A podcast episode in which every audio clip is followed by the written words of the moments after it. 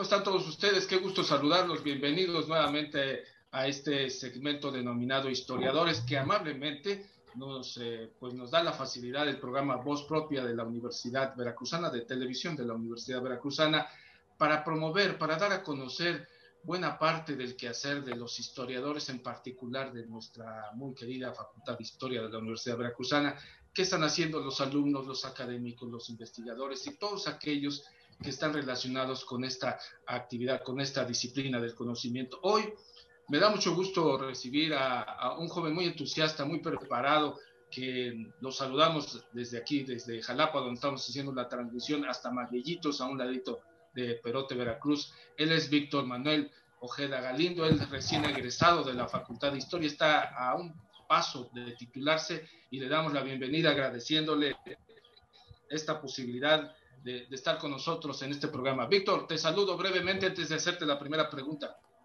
Muy buenas tardes, Eugenio. muy bien. Muy buenas tardes. Vamos a hablar con Víctor. Eh, Víctor ha estado ah, desarrollando pues varios temas, entre ellos este, el de la historia de los medios de comunicación, en particular el de la radio. Y ha, ha ido con ese entusiasmo que tiene y con ese ánimo a fuentes de información muy importantes como el Archivo General de la Nación, que no es fácil de acceder ahí, y a otros lugares, repositorios en donde pueden tener información al respecto. Quiero hacerte la primera pregunta, Víctor, con este uno de los temas que tú manejas. Habla sobre la radio, que es un medio muy importante. Estamos precisamente en uno derivado de ellos, que es la televisión. ¿Qué nos puedes decir? ¿Por qué la radio tendría un lugar importante en la historia de nuestro país? Te escuchamos la radio tiene un lugar importante en nuestra historia porque desde una construcción debemos de destacar que la radio es uno de los medios hablados en lo que nosotros como mexicanos nos identificamos. Tenemos un claro ejemplo de, de historia de la radio desde las primeras estaciones formales que fueron a partir de 1930, en el dado caso como fue la XCW en la Ciudad de México, propiedad de los Azcárraga, y en el caso con la XCU, que son formatos de radio que han servido para dar o nutrir de cultura a nuestra población. ¿Qué es lo que hace falta? A nivel de nosotros como mexicanos, nos hace falta eh, tener una cultura, porque se ha estado perdiendo con varios formatos de estaciones de radio que de plano nada más hacen desinformación y que las personas no se enriquezcan. Y actualmente lo estamos viendo con estos medios de a través de la pandemia de COVID-19 que la radio nos sirve para educar porque hay muchos lugares que no tienen el acceso al internet o a la televisión. Y es por eso que por la radio nos podemos educar, por la radio nos podemos este, tener a, compañía, sentirnos allegados a una sociedad, a una sociedad que cada día está en una crisis y tener una eh, cultura. Muy bien. E, eso que, que, destacas, Víctor, es muy importante. Tan es así que, mira, estamos comunicándonos por esta vía, tú con un teléfono celular, nosotros a través de una computadora, y estamos revalorando precisamente las potencialidades de estos medios. En tu opinión y de acuerdo a las investigaciones que ya has hecho, Víctor, eh, ¿cuál crees que es la importancia de la radio entre la población mexicana actual?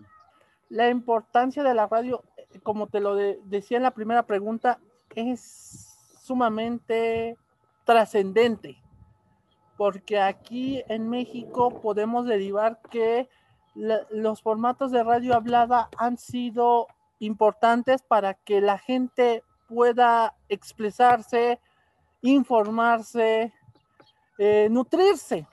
Eh, dado que te, di los ejemplos, o tenemos un ejemplo aquí en la Universidad Veracruzana de Radio Universidad Universidad Veracruzana, que es una de las radios universitarias más importantes de nuestro país, que nos ayudan a nutrirnos de cultura y de buena música, que es lo que no, nos hace falta a los mexicanos. Es lo malo de nosotros los mexicanos que no tenemos esa noción. A veces, perdón la expresión popularmente, decimos, es radio cultural. Les vale, perdón la, la palabra no lo quiero decir, pero sí les vale escuchar esos tipos de estaciones. No, lo digas, no lo digas, Víctor, porque si no se nos va a acabar. No, no, no lo voy a decir. no lo van a censurar. No, mejor no lo digo. Pero sí les vale a las personas y prefieren otros formatos. Y también aquí en México existen formatos que a veces la música te hace una identidad. El claro ejemplo aquí en México tenemos de una estación en la Ciudad de México que transmite música de un grupo icónico inglés, eh, los Beatles. Eh, aquí en México tiene gran audiencia y eso ha generado identidad a estaciones de radio en nuestro país. La música a veces genera eso. Bien, Víctor. Ahora, hablabas de un tema interesante, eh, esto de la radio hablada, que realmente es un formato, pues digamos que poco desarrollado, tal vez para las audiencias resultara aburrido, estamos tan acostumbrados a una programación de música, de comerciales, de una dinámica tremenda, ¿no? De, tener información inmediata en, una hora, en 30 minutos, que van a una velocidad pues, muy, muy, rápida y de pronto la radio hablada la han calificado como eso. ¿Qué considerarías tú o cómo sería una propuesta de un joven veintitantos años que tienes, Víctor, para mejorar ese formato de la radio hablada y poder incluir esas audiencias y llamar la atención para ese espacio? Adelante. Debemos de, como dices Eugenio, la radio hablada ha empezado a desaparecer. Hay formatos, como te lo decía, como W Radio actualmente, la XEU. Eh, había un grupo radiofónico que me gustaba mucho, su que daba cultura, a pesar de ser un grupo radiofónico privado, no se requisía de cultura, de buena música, como lo hace una radio pública o universitaria. Eh, dado caso del Grupo Radio Centro en la Ciudad de México, que actualmente ha perdido su esencia de la radio hablada, que prefieren mejor los, este, los concesionarios de la radio, mejor este, el dinero que a un público educado, que es lo que se buscaba desde un principio con los formatos que se incluyeron en Ciudad de México, en Puebla está todavía un formato de radio hablada, en el caso de la HR, la 1090, si no me dejas mentir Eugenio, que es un formato hablado, y eh, lo que necesitamos es enriquecer con temas de actualidad. ¿Por qué?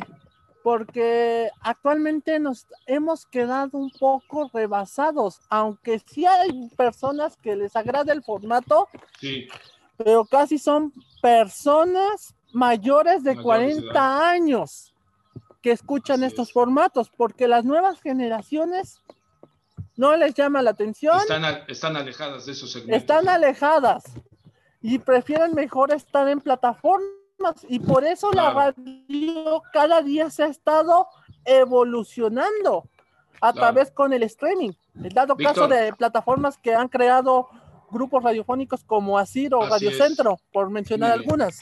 Así es, Víctor. Antes de que se nos eh, termine el tiempo, porque prácticamente ya estamos por, por, finalizar este segmento, brevemente, Víctor, para la gente que, que nos sintoniza, que es de nuestro auditorio es muy diverso, un muchacho, yo para contextualizar a quienes nos ven, Víctor tendrá un 21, 22 años, trabaja en una comunidad. Tengo 23. Tiene 23, bueno, ya lo aclaramos en vivo. Este, trabaja en una comunidad rural, viaja constantemente, prácticamente diario a su escuela.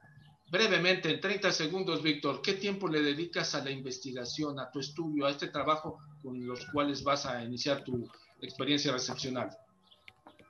Pues sí le dedico alrededor de seis horas, aparte de que actualmente por la situación de la pandemia nos hemos estado obligados a buscar otras fuentes o alternativas para sobrevivir, porque este, la situación ha sido cada día muy difícil. Así es, Víctor, pues quiero agradecerte mucho este tiempo que nos das. Entiendo las condiciones a veces difíciles para la conectividad, pero eso hace más valiosa tu participación y quiero invitarte para para una próxima oportunidad que podamos hablar de los temas que tú estás desarrollando. Así que agradezco mucho la participación de mi compañero Víctor Manuel Ojeda Galindo, que está recién egresado de la Facultad de Historia. Gracias, Víctor, y hasta la próxima oportunidad. Muchas gracias, Eugenio.